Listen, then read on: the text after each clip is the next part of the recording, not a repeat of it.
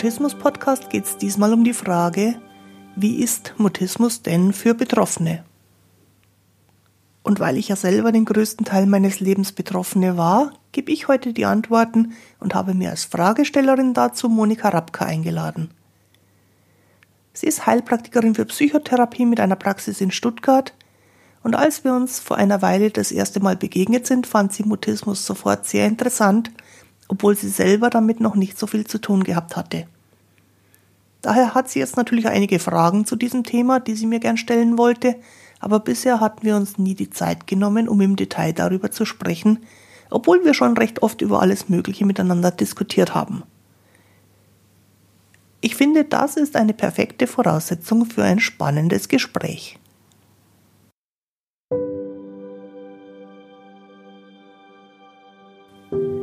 Christine Winter und ich hatte selektiven Mutismus, bis ich Mitte 30 war. Heute unterstütze ich Erwachsene, die ihre Sprechblockaden hinter sich lassen wollen, sowie Familienangehörige und professionelle Helfer beim Mutismus verstehen. Mutismus bedeutet, dass Kommunikation nicht geht, obwohl du eigentlich schon sprechen kannst, aber je mehr du es willst, desto weniger geht es. Mutismus ist das medizinische Wort für psychisch bedingte Sprechblockaden.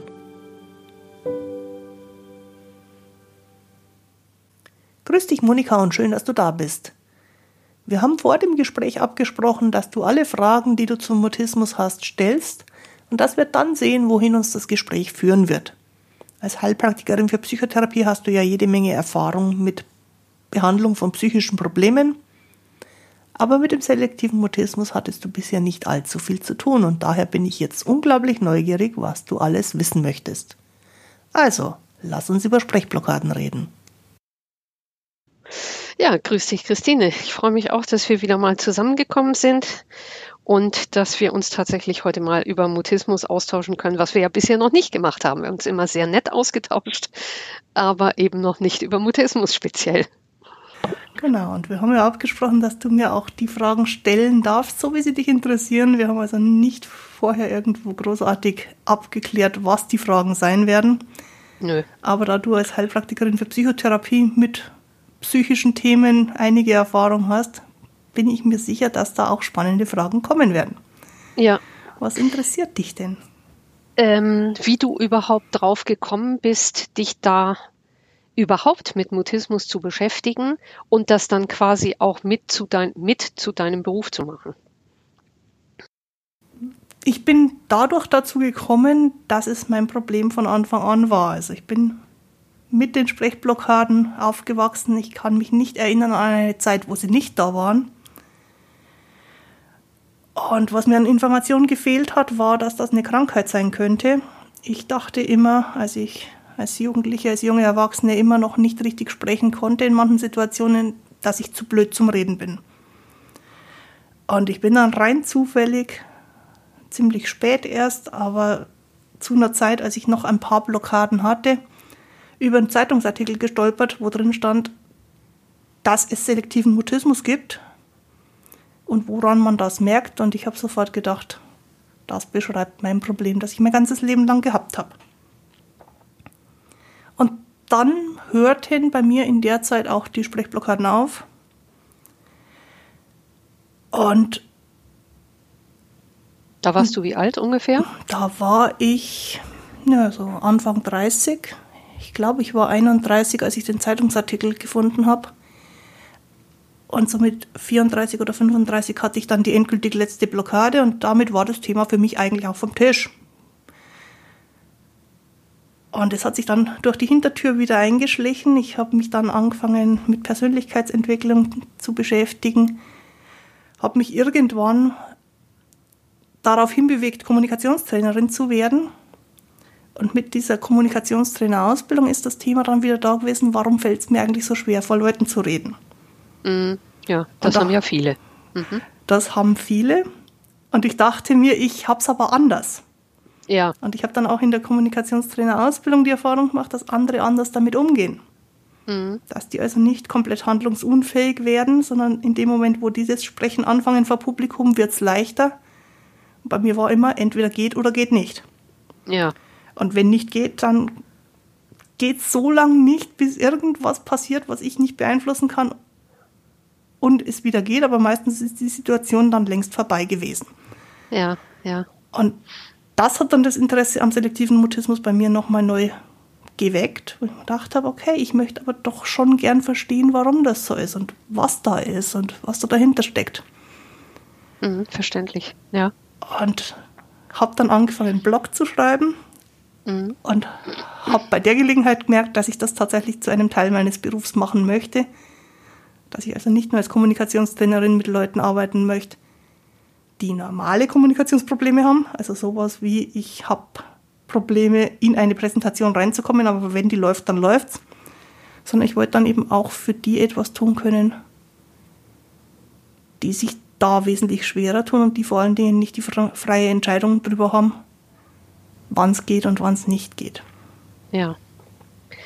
Ähm, hast du das also hast du dich behandeln lassen oder hast du Infos gesucht? Ähm, Teil 1 der Frage. Und das zweite ist, ist dir wie mir aufgefallen, dass da sehr krude Ansichten bei Ärzten herrschen über den Mutismus? Ich kann gleich nochmal erklären, was ich mit krude meine, aber antworte mal erstmal. Okay, das sind jetzt viele Fragen auf einmal ich fange mal vielleicht chronologisch bei der früheren Frage ja. an. Haben mich meine Eltern zum Arzt geschleppt? Ja, Nein, genau. haben sie nicht. Also äh, meine okay. Eltern sind natürlich mit mir immer mal zum Arzt gegangen, aber nicht deswegen. Das liegt zum einen daran, dass meine Eltern wenig davon mitgekriegt haben, wenn ich in der Öffentlichkeit nicht spreche, weil sie dann so gut wie nie dabei waren. Ja. Ja, klar. Mhm. Zum anderen war es für meine Eltern, glaube ich, schwierig damit umzugehen, dass Kinder, vor allem ihre eigenen Kinder, psychische Probleme haben könnten. Ja. Und ich kann mich an eine Situation erinnern, da war ich aber schon ungefähr zwölf, als der Kinderarzt gesagt hat, mhm. dass er empfehlen würde, wir sollten als Familie mal zu einer Familientherapie gehen. Und meine Eltern komplett abgelehnt haben, das auch nur gedanklich weiter zu verfolgen. Soweit kommt es noch. Mit uns ist doch alles in Ordnung. Wie das viele Familien haben. Ja, das ja. kenne ich. Ja. Mhm. Es ist auch schwierig. Also ich, ich glaube, es ist auch schwierig für Eltern, mit so einer Idee umzugehen. Und ja. es ist auch schwierig für Ärzte mit Eltern umzugehen, ja. die mit so einer Idee konfrontiert sind. Also es ist keine ganz einfache Sache. Und wie gesagt, der, der Kern des Problems war aber bei der ärztlichen Behandlung als Kind dass niemand dran gedacht hat, vermutlich nicht mehr der Arzt, ja. dass da wirklich eine Krankheit dahinter steckt. Ja. Und dann später war das bei mir auch so verinnerlicht, dass ich einfach zu dumm zum Reden bin. Ich wäre im Leben nicht auf die Idee gekommen, da mal mit dem Arzt Kontakt aufzunehmen. Warum auch? Der kann mir da ja nicht helfen. Nee. Ähm, und die, die Frage, die daran ja angeschlossen war, ist, äh, wie gehen Ärzte mit solchen Problemen generell um? Also jetzt nicht bezogen ja, auf meine genau. Person, sondern generell. Generell. Meine ja. Beobachtung ist, dass Ärzte da die gleichen Berührungsängste haben wie alle anderen Menschen auch. Und dass Ärzte sich relativ schwer tun, sowas, was man weder messen noch irgendwie ähm, untersuchen kann, wirklich als, als Krankheit ernst zu nehmen. Also genauso wie jeder andere Mensch auch, funktioniert da auch ein Arzt, der versteht unter Umständen nicht, was das Problem ist. Ja. Und wenn er versteht, dass da ein Problem ist, kommt er ganz oft zu falschen Schlussfolgerungen. Und das liegt dann mitunter daran, dass diese spezielle Problematik viel zu unbekannt ist. Mhm. Und ein Arzt, der etwas nicht kennt, kann es auch nicht erkennen. Auch ja. da wieder, genau wie jeder andere Mensch ja auch. Was wir nicht kennen, können wir nicht wahrnehmen. Ja. Und genau, du wolltest ähm, noch erklären, wie, wie die Frage entstanden ist?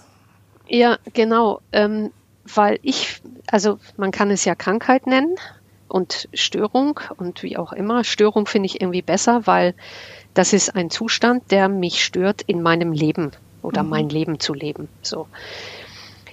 Was mich aber daran stört an der Betrachtungsweise ist, dass der Mensch, der einen Mutismus hat, dass der immer als defizitär wahrgenommen wird. Mhm. Und ähm, das, das wird ja so behandelt oder was man so drüber liest, äh, genetische Prädisposition, soziale Ängstlichkeit, Sprachkompetenzen, kritische Lebensereignisse, Lernumgebung und so weiter. Das würde alles zusammenkommen, so und also wie so ein Rechenvorgang, darunter machst du den Strich und dann steht da unten, könnte Mutismus, alles zusammen könnte Mutismus ergeben. Mhm.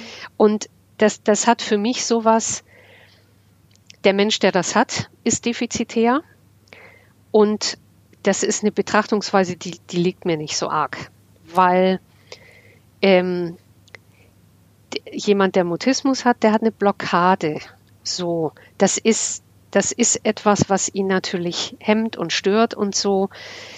Aber ich sehe das eher als eine, naja, da, da fehlt eine Fähigkeit. Und die kann man ja erlernen.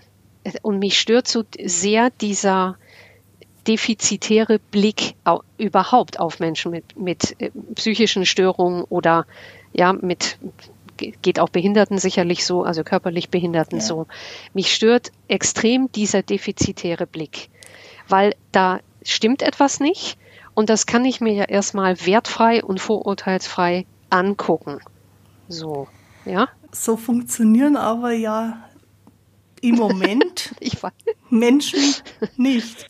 Also wenn, wenn, wir schauen, wie, wie Schulunterricht läuft, da sieht man nicht, was funktioniert, sondern da schaut man auf die Fehler. Wenn man als Arbeitgeber seine Mitarbeiter beurteilen muss, schaut man nicht auf das, was funktioniert, sondern schaut auf das, was problematisch ist. Wenn man als Arzt einen Patienten vorgestellt kriegt, dann ist das unter dem Fokus zu schauen, was bei dem verkehrt ist. Wenn man als Therapeut einen Klienten, einen Patienten vorgestellt kriegt, schaut man auf das, was verkehrt ist. Also diese Nein, Fehler. Da, mu da muss ich. diese Fehler. Da muss ich sofort. nicht, nicht du und auch nicht ich, aber wenn wir es jetzt mal so ganz allgemein aufziehen. Ja dann ist der Fehlerfokus im Moment gesellschaftlich sehr verbreitet. Und es gibt die Lehrer, die ja. das nicht so machen und es gibt die Arbeitgeber, die das nicht so machen. Selbstverständlich gibt es auch Ärzte und Therapeuten, die das nicht so machen. Aber so von der grundsätzlichen ja. Einstellung her schaut man, was ist verkehrt. Und ich weiß nicht, wie es bei dir bei den Klientenaufträgen dann ist. Ganz oft kommen die Klienten ja auch und sagen, bei mir ist was verkehrt, mach's weg. Da sind wir uns mit den Klienten ja erstmal schon einig. Es ist da was, das verursacht Fehler. Mhm. Und die Fehler wollen wir nicht mehr haben. Und man kann das auch anders betrachten, absolut. Ja, ja. Also ich habe ein grundsätzliches Problem mit genau dieser Einstellung, weil ich bei meinen Klienten und Klientinnen ganz stark darauf gucke. Natürlich sagen die mir, ich habe das und das und ich kann das nicht mehr oder das geht nicht mehr. Und fast meine nächste Frage ist dann, mh, okay, und was funktioniert? weil das wichtiger ist, was funktioniert. Also was geht?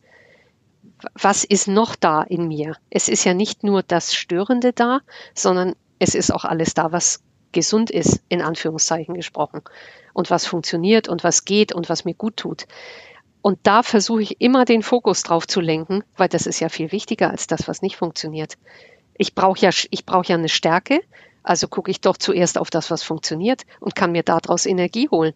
Ja, deswegen habe ich ein grundsätzliches Problem mit der Einstellung. Wie gesagt, äh, ich finde die auch nicht toll und das allererste, was, was ich immer schaue, ist auch, was geht. Und ich habe festgestellt, egal welcher Mensch mir mit welchem Thema gegenüber sitzt, irgendwas geht immer. Darauf kann man tatsächlich aufbauen.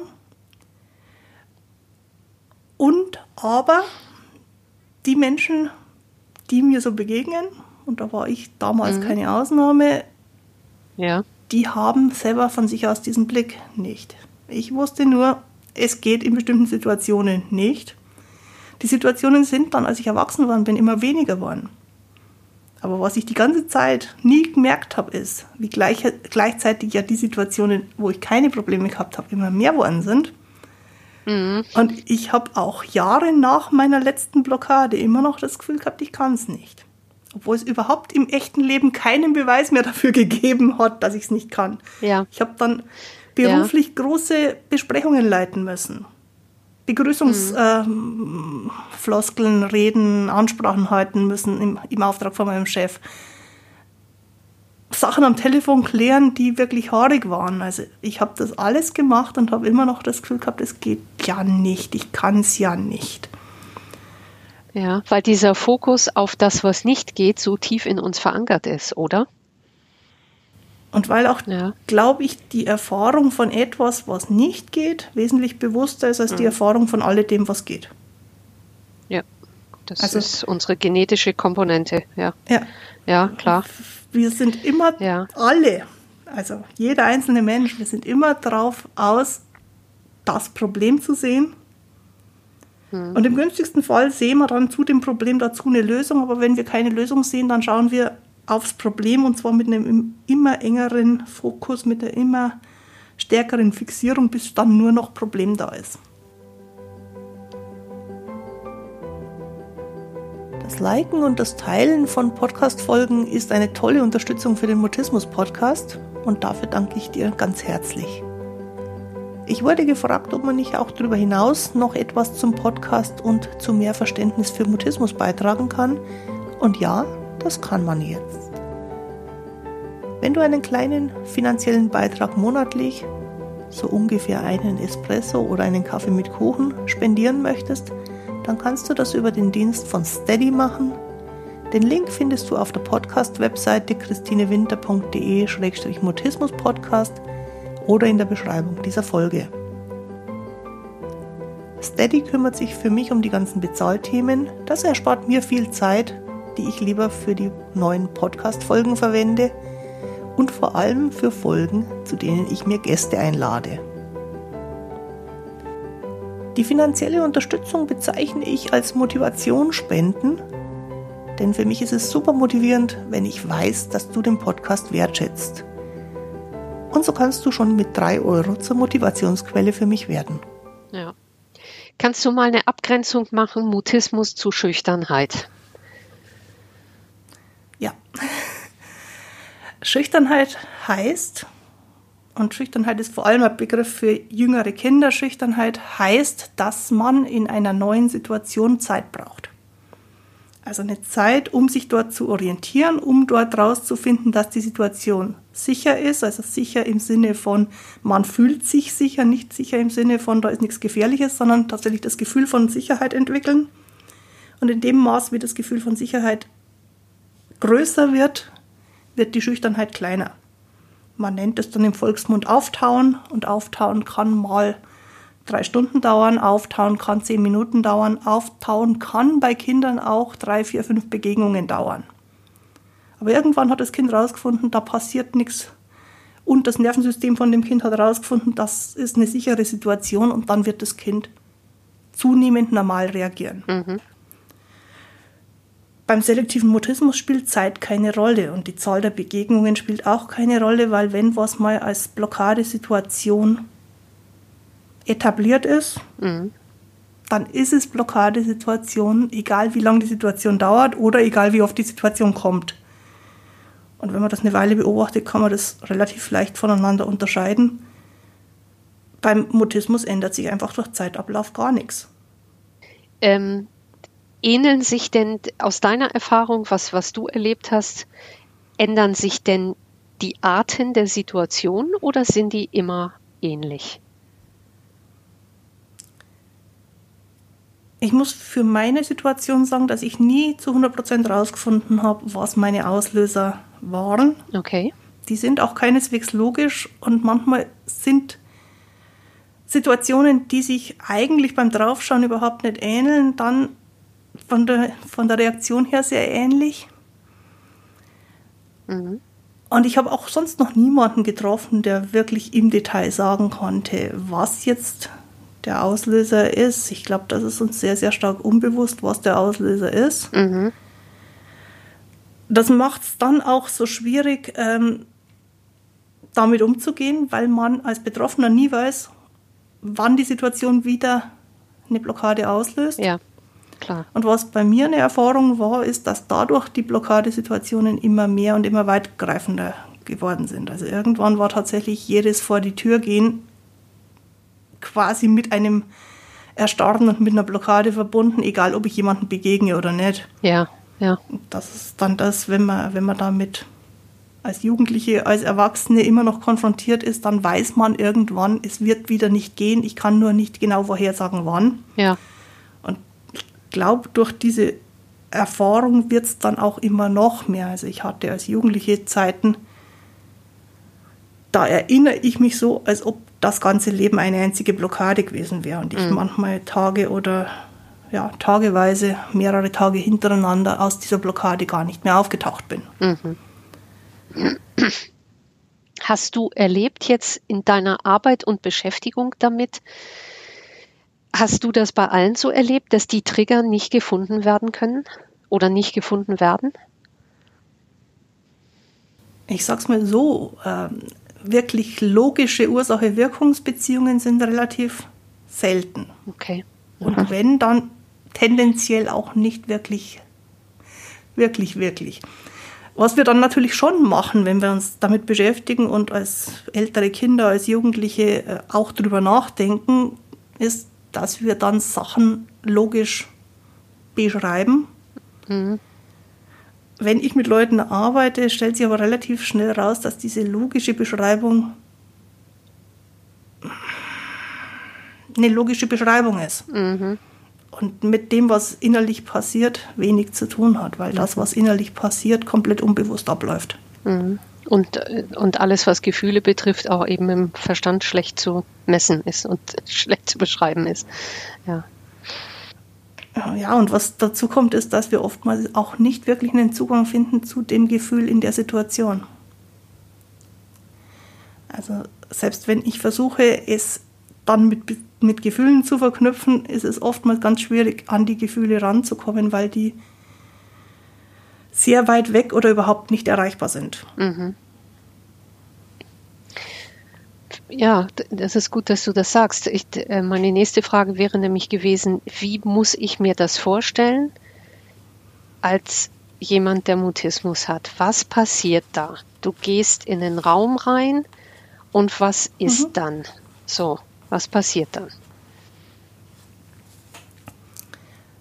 Ich gehe in den Raum rein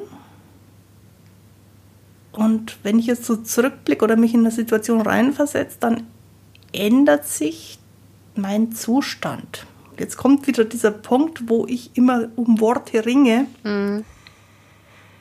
weil das, was dann als Zustand kommt, ist ein Zustand, wo Worte ganz schlecht erreichbar sind. Und deswegen habe ich auch ganz wenig beschreibende Sprache für das, was passiert. Ja.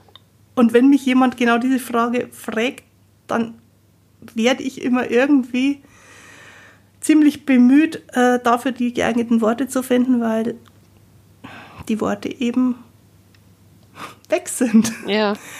Äh, es sind aber nicht nur die Worte, also es ist tatsächlich ein veränderter Zustand ein Zustand, den ich in verschiedenen Bildern beschreibe, weil ich tatsächlich nicht sagen kann, was es ist. Aber was ich als Bild habe, ist unter anderem, dass ich mich so ein bisschen von mir selber trenne und nicht mehr hundertprozentig als eine abgeschlossene Person in mir drin bin, sondern ich bin irgendwie diffus und, und nicht mehr so ganz klar. Mhm. Und das andere als Bild für die Situation, was ich schon als Kind entwickelt habe und was, was für mich auch relativ gut heute noch beschreibt, ist, dass es ist wie im Aquarium. Mhm. Also ein Aquarium, wo ich quasi im Aquarium drin bin und alles ist gedämpft und es ist eine Glasscheibe zwischen mir und der Situation. Und ich gucke aus meinem Aquarium raus und andere können auch in das Aquarium reinschauen, aber da ist keine Beziehung da, da ist kein Kontakt da. Mhm da ist früher auch für mich keine Möglichkeit gewesen, aus dem Aquarium auszusteigen. Mhm. Okay, also wir sprechen im Grunde über sowas wie eine Dissoziation. Wenn wir fachlich sprechen, sprechen wir sicherlich über sowas wie eine Dissoziation, wobei das Wort Dissoziation ein bisschen gefährlich ist, weil das oftmals dann Ideen weckt, ja die ich so damit nicht meine. Ja. Also Dissoziation im Volksmund heißt ja, ich werde dann zur multiplen Persönlichkeit und so ist es definitiv nicht. Nee. Ich bin immer noch ich. Ich weiß auch, dass ich ich bin. Ja. Ich nehme mich auch selbst wahr, aber anders als sonst. Mhm. Und Dissoziation insofern, dass ich eben ein bisschen von mir selber getrennt bin, dass ich mich nicht mehr wahrnehme, wie ich mich sonst ohne Blockade wahrnehmen würde. Ja, man spürt sich nicht mehr und ja. Mhm. Ja. Genau, ich hatte auch Phasen in meinem Leben, wo ich dachte, ich bin ein Kopf, der durch die Gegend läuft und das, was unterhalb des Kopfes ist, ist nur noch als, als Träger für den Kopf. Ich hatte wenig Beziehung zu meinem Körper, ja. gerade in der Teenagerzeit und im, im jungen Erwachsenenalter. Ja. Und hätte mich jemand gefragt, was ich gerade irgendwo im Körper an Gefühlen oder auch an Schmerzen spüre, ich hätte es nicht sagen können. Ja. Also so gesehen definitiv eine Dissoziation, aber ich bin immer vorsichtig mit dem Wort, weil es manchmal falsche Ideen weckt, auch bei Fachleuten falsche Ideen weckt. Ja, klar, natürlich. Und deswegen ähm, finde ich ganz gut zu sagen, da ist ein Zustand, der ist anders als sonst. Mhm. Und dann wäre es gut, wenn die Fachleute auch zuhören auf das, was da anders ist. Mhm. Und wirklich die Betroffenen erzählen könnten, wie sie es erleben. Ja. Es gibt nämlich ziemlich viele solche Metaphern. Es gibt auch ziemlich viele solche Metaphern, die Menschen, die keine buddhistischen Blockaden haben, verwenden. Mhm. Zum Beispiel, ich war so im Stress, da war ich ganz neben mir gestanden. Genau. Oder ich bin außer oder irgendwie mir. war ich wie weggetreten oder außer Ja. mir, genau. Ja, solche, genau. solche Dinge, die, Mhm. die sind ja durchaus nicht völlig unbekannt Nee. im wirklichen Leben. Nee. Und mit genau diesen gleichen Beschreibungen, irgendwie war ich wie weg, Ja, beschreiben es auch die Mutisten. ja, genau. Ja, spannend. Spannend und aber ja für den, der in der Situation steckt, belastend. Und weil man eben nicht so ist wie alle anderen, scheinbar. ja, Ja, es gibt, es gibt so, eine, so eine Überschneidung, wo no, normale Menschen, klingt jetzt auch blöd, aber wo Menschen ohne Mutismus durchaus andocken können, gerade wenn die an ihr Erleben im heftigen Stress denken. ja, Aber es ist natürlich nochmal eine andere Ausprägung, eine andere Belastung. mhm. Wobei das mit der Belastung immer ein schwieriges Thema ist. ja, weil die Blockade ja versucht, die Belastung zu mindern. Deswegen sind wir ja so von uns selber getrennt und abgeschnitten, damit Ja. die Psyche regulieren kann, wie viel Belastung auf uns wirkt. ja, richtig. Also eigentlich ist es ein Versuch der Psyche, ein Problem, das aus Sicht des Unbewussten anders nicht lösbar ist, so zu regulieren, dass es doch irgendwie geht. ja, weil unser Gehirn Aber immer versucht. Ja, unser Gehirn versucht eben immer eine Balance herzustellen, ein, eine Ordnung wiederherzustellen. Die Ordnung muss nicht logisch und auch nicht für uns funktional sein, aber dann kommt am Ende vielleicht eine Blockade dabei raus. Ja. Ja, Du hattest ganz zu Anfang mal gesagt, äh, so in Richtung, äh, was, was da der, der Nutzen drin ist. Und tatsächlich ist es, tatsächlich ist es so ein Stück weit der Nutzen der Blockade, dass sie uns beschützen will. ja, Und da steckt Kompetenz drin und da steckt eine Fähigkeit drin, die unter anderem bei mir dazu geführt hat, dass ich dann Kommunikationstrainerin worden bin, weil ja, genau das, was ich da an Erfahrung gemacht habe, jetzt ganz stark für mich auch nützlich ist, um zu verstehen, wenn Leute in einer Stresssituation einsilbig werden oder nicht so richtig wissen, wie sie damit umgehen sollen. Ja. Das ist natürlich eine Fähigkeit. ja, Nur ist es natürlich. eine, die ich damals nicht haben hätte wollen. Ja. Ja, das ist, das ist wahr. Ähm, was mir noch kommt, ähm, dieses Thema, das ist eine Blockade, das ist keine Angst. Würdest du das auch so sehen, dass da sehr viel, sehr schnell mit diesem, das ist eine Angststörung oder das geht in Richtung Angststörung oder ist assoziiert mit einer Angststörung? Würdest du auch in die Richtung gehen, dass das ein grundlegender Unterschied ist? zwischen einer Blockade und einer Angst? Definitiv. Und eine der Beschäftigungen mit selektivem Mutismus von mir in letzter Zeit ist tatsächlich herauszuarbeiten, was der Unterschied ist. Es ist definitiv ein Unterschied zur Angst, weil Angst mit Aktivierung verbunden ist. Und das, was ich jetzt hier als Blockade beschreibe, eben gerade nicht. Es wird meines Erachtens relativ schnell gesagt, wenn jemand sich komisch verhält, dann ist es eine Angst, weil Angst als Emotion etwas ist, was jeder Mensch kennt. Ja.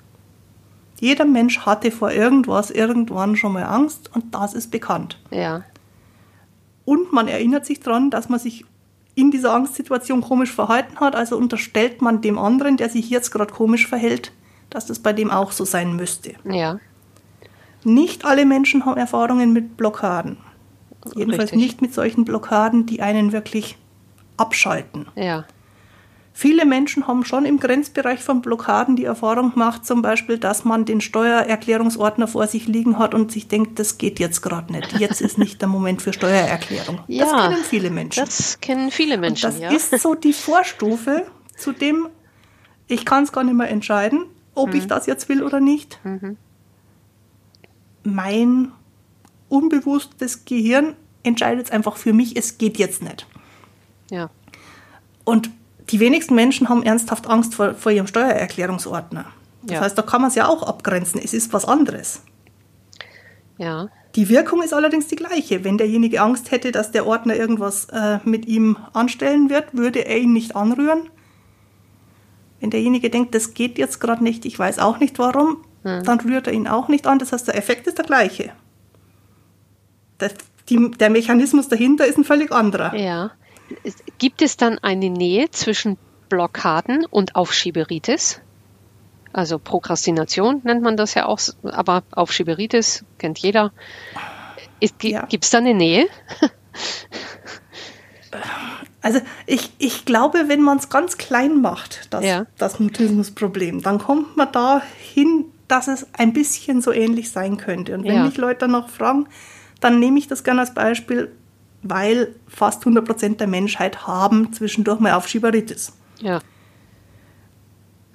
Und wenn die so ungefähr funktionieren wie ich, dann ist bei denen auch der Punkt da, dass, dass man sich denkt, das geht jetzt gerade nicht, keine Ahnung warum. Mhm, genau. Und Mutismus ist ganz anders, aber in Richtung von sowas. Aber wie gesagt, ich habe ich hab da das Erklärungsproblem, dass die meisten Menschen einen wirklichen Blockadezustand so nie erlebt haben. Ja. Jetzt nochmal als Nachfrage. Jetzt wird es ein bisschen fachlich, aber ist ja vielleicht auch interessant für, für die Zuhörer. Ist eine Blockade, ist das derselbe Zustand, wie man in der Traumabehandlung vom Freeze-Zustand spricht? Also du weißt, es gibt diese drei Zustände, äh, kämpfen, flüchten oder erstarren. Ist eine Mutismusblockade, ist das Erstarrung? Da muss ich jetzt auch fachlich werden. Ich tue mich mit dem Wort Erstarrung ein bisschen schwer, weil das mit unterschiedlichen Bedeutungen verwendet wird.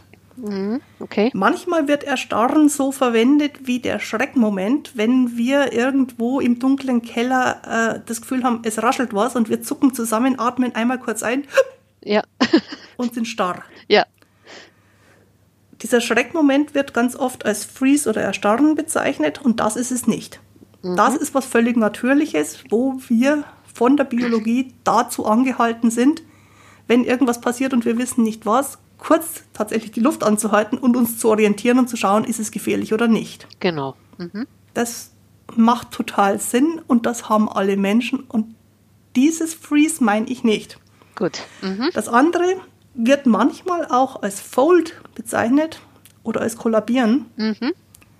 Nämlich nachdem wir uns orientiert haben, festgestellt haben, es ist gefährlich, wir feststellen, es kann durch Kämpfen oder Fliehen, also Fight and Flight, auch nicht gelöst werden. Dann ist die letzte Möglichkeit des Körpers zu sagen, dann schalten wir alles, was jetzt gerade nicht gebraucht wird, ab, um irgendwie diese Situation zu überleben. Mhm. Genau.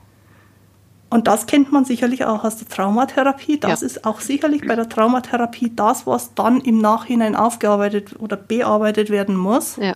Nämlich diese völlige Handlungsunfähigkeit, Genau. die in, in einem Akuttrauma erfahren wird. Also wenn jemand überfallen wird und er sieht keine Möglichkeit, sich irgendwie zu retten, dann macht der Körper diesen Zustand. Genau. Und da sind wir jetzt, weil wir gerade schon fachlich sind, an einem spannenden Punkt, weil dann nämlich die Frage ist, warum ist das bei Kleinkindern dann so eine Reaktion? Mhm.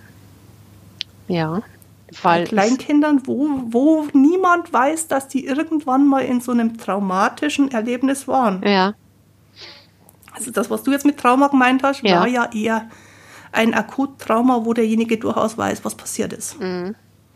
Ja, da wären wir jetzt praktisch mitten in der Traumatherapie, denn wenn das bei Kleinkindern diesen Zustand gibt, ist es dann was Vorgeburtliches, was aus der Schwangerschaft oder was Vorgeburtliches, also was Transgenerationales? Hm. Das sind zwei unterschiedliche Dinge. Ist es aus der Schwangerschaft oder ist ja. es transgenerational? Genau. Also im Grunde etwas, was die vorherige Generation oder noch frühere Generationen hatten und richtig als Erfahrung mitgeben. Genau, ja. Also dieses Erfahrungen von früheren Generationen mitgeben, das gibt es ja. Ja. Das bin immer ja vorsichtig, das als Erben zu bezeichnen, weil es ist eigentlich nichts Geerbtes, sondern es ist tatsächlich Information, die mitgeschickt wird es ins wird, genau. Neugeborene. Ja, richtig. Ähm, das kann eine Rolle spielen. Mhm. Ich glaube, und die Wissenschaft, äh, die sich mit, mit äh, vererbten Trauma beschäftigt, bestätigt das ja auch momentan relativ häufig, dass das schon möglich ist. Mhm. Das andere ist, ist es was in der Schwangerschaft oder bei der Geburt oder unmittelbar danach. Genau. Mhm. Das wäre jetzt für mich, wenn du mich so fragst, noch wahrscheinlicher. Mhm. Und dann ist es ja nichts auf einem erblichen Weg mitgegebenes, sondern dann ist es ja. ja tatsächlich eine ganz frühe Erfahrung. Genau. Und wir machen auch Erfahrungen schon ab dem Moment der Zeugung im Mutterleib. Mhm. Und wir machen dann natürlich zunehmend mehr Erfahrungen. Und trotzdem ist dann die spannende Frage, wieso reagiert ein Organismus mit etwas, das ausschaut wie eine Traumafolge? Mhm. Ja. Im Früh da. Ja, was ich meine ist, es gibt bei allen Menschen eine unterschiedliche Vulnerabilität und mhm. deswegen entwickeln sich verschiedene dasselbe Ereignis oder ja oder ein ganz ähnliches Ereignis und der eine bekommt das, der andere bekommt das und der andere bekommt eine frühe Störung. So. Mhm. Ja. Vulnerabilität müssen wir glaube ich kurz erklären. Ähm, ja, eine Empfindlichkeit, eine Verletzlichkeit, die, die ganz, also ganz spezifisch, ganz früh da ist, die hat jeder von uns und jeder hat eine andere. Verletzlichkeit beschreibt es für mich immer nur so halb. Ja. Weil Verletzlichkeit ist sowas, was vom Begriff her unterstellt, dass wir da irgendwie einen Einfluss drauf hätten. Ja, ich weiß. Also so, ja. so äh, die, die Guten sind die Starken und die anderen haben Pech gehabt. Ja, das, das ist so die, das ist die Laiensprache tatsächlich, aber äh, ja, muss man ja so sagen, der Laie versteht unter Verletzlichkeit oder Verletzbarkeit etwas anderes als jetzt psychologische Fachleute, sage ich mal. Das ist damit nicht gemeint. Also jemand, der verletzlich ist auf einer bestimmten ganz tiefen Ebene, der ist daran nicht schuld oder kann da nichts dagegen machen, sondern das ist etwas, was ihm mitgegeben ist.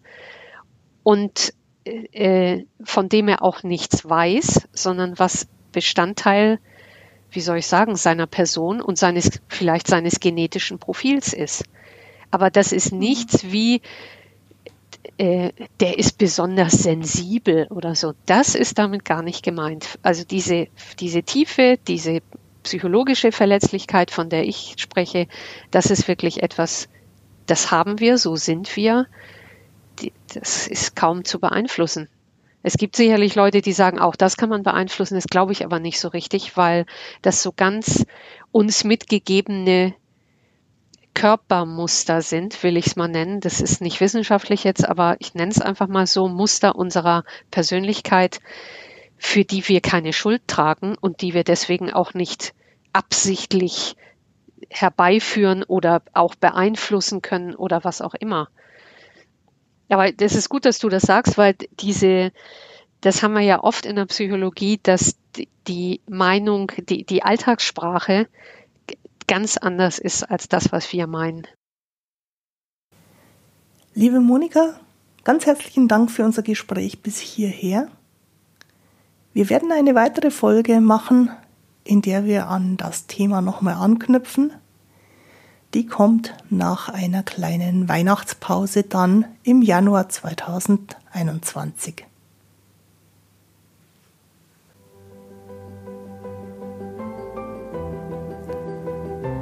Die heutige Folge findest du mit allen Links und Empfehlungen auf der Internetseite christinewinter.de-mutismus-podcast. Dort kannst du mir auch einen Kommentar mit deinem Themenwunsch oder deinen Fragen für die nächsten Folgen hinterlassen. Wenn du gerne mehr solche Podcast-Gespräche hören möchtest, kannst du auch als Motivationsspender bzw. Motivationsspenderin den Podcast unterstützen. Das geht dann über den Zahlungsdienstleister Steady den Link dazu findest du in der Beschreibung zu dieser Folge. Jetzt wünsche ich dir eine gute Zeit. Bis zum Wiederhören. Tu dir gut, deine Christine Winter.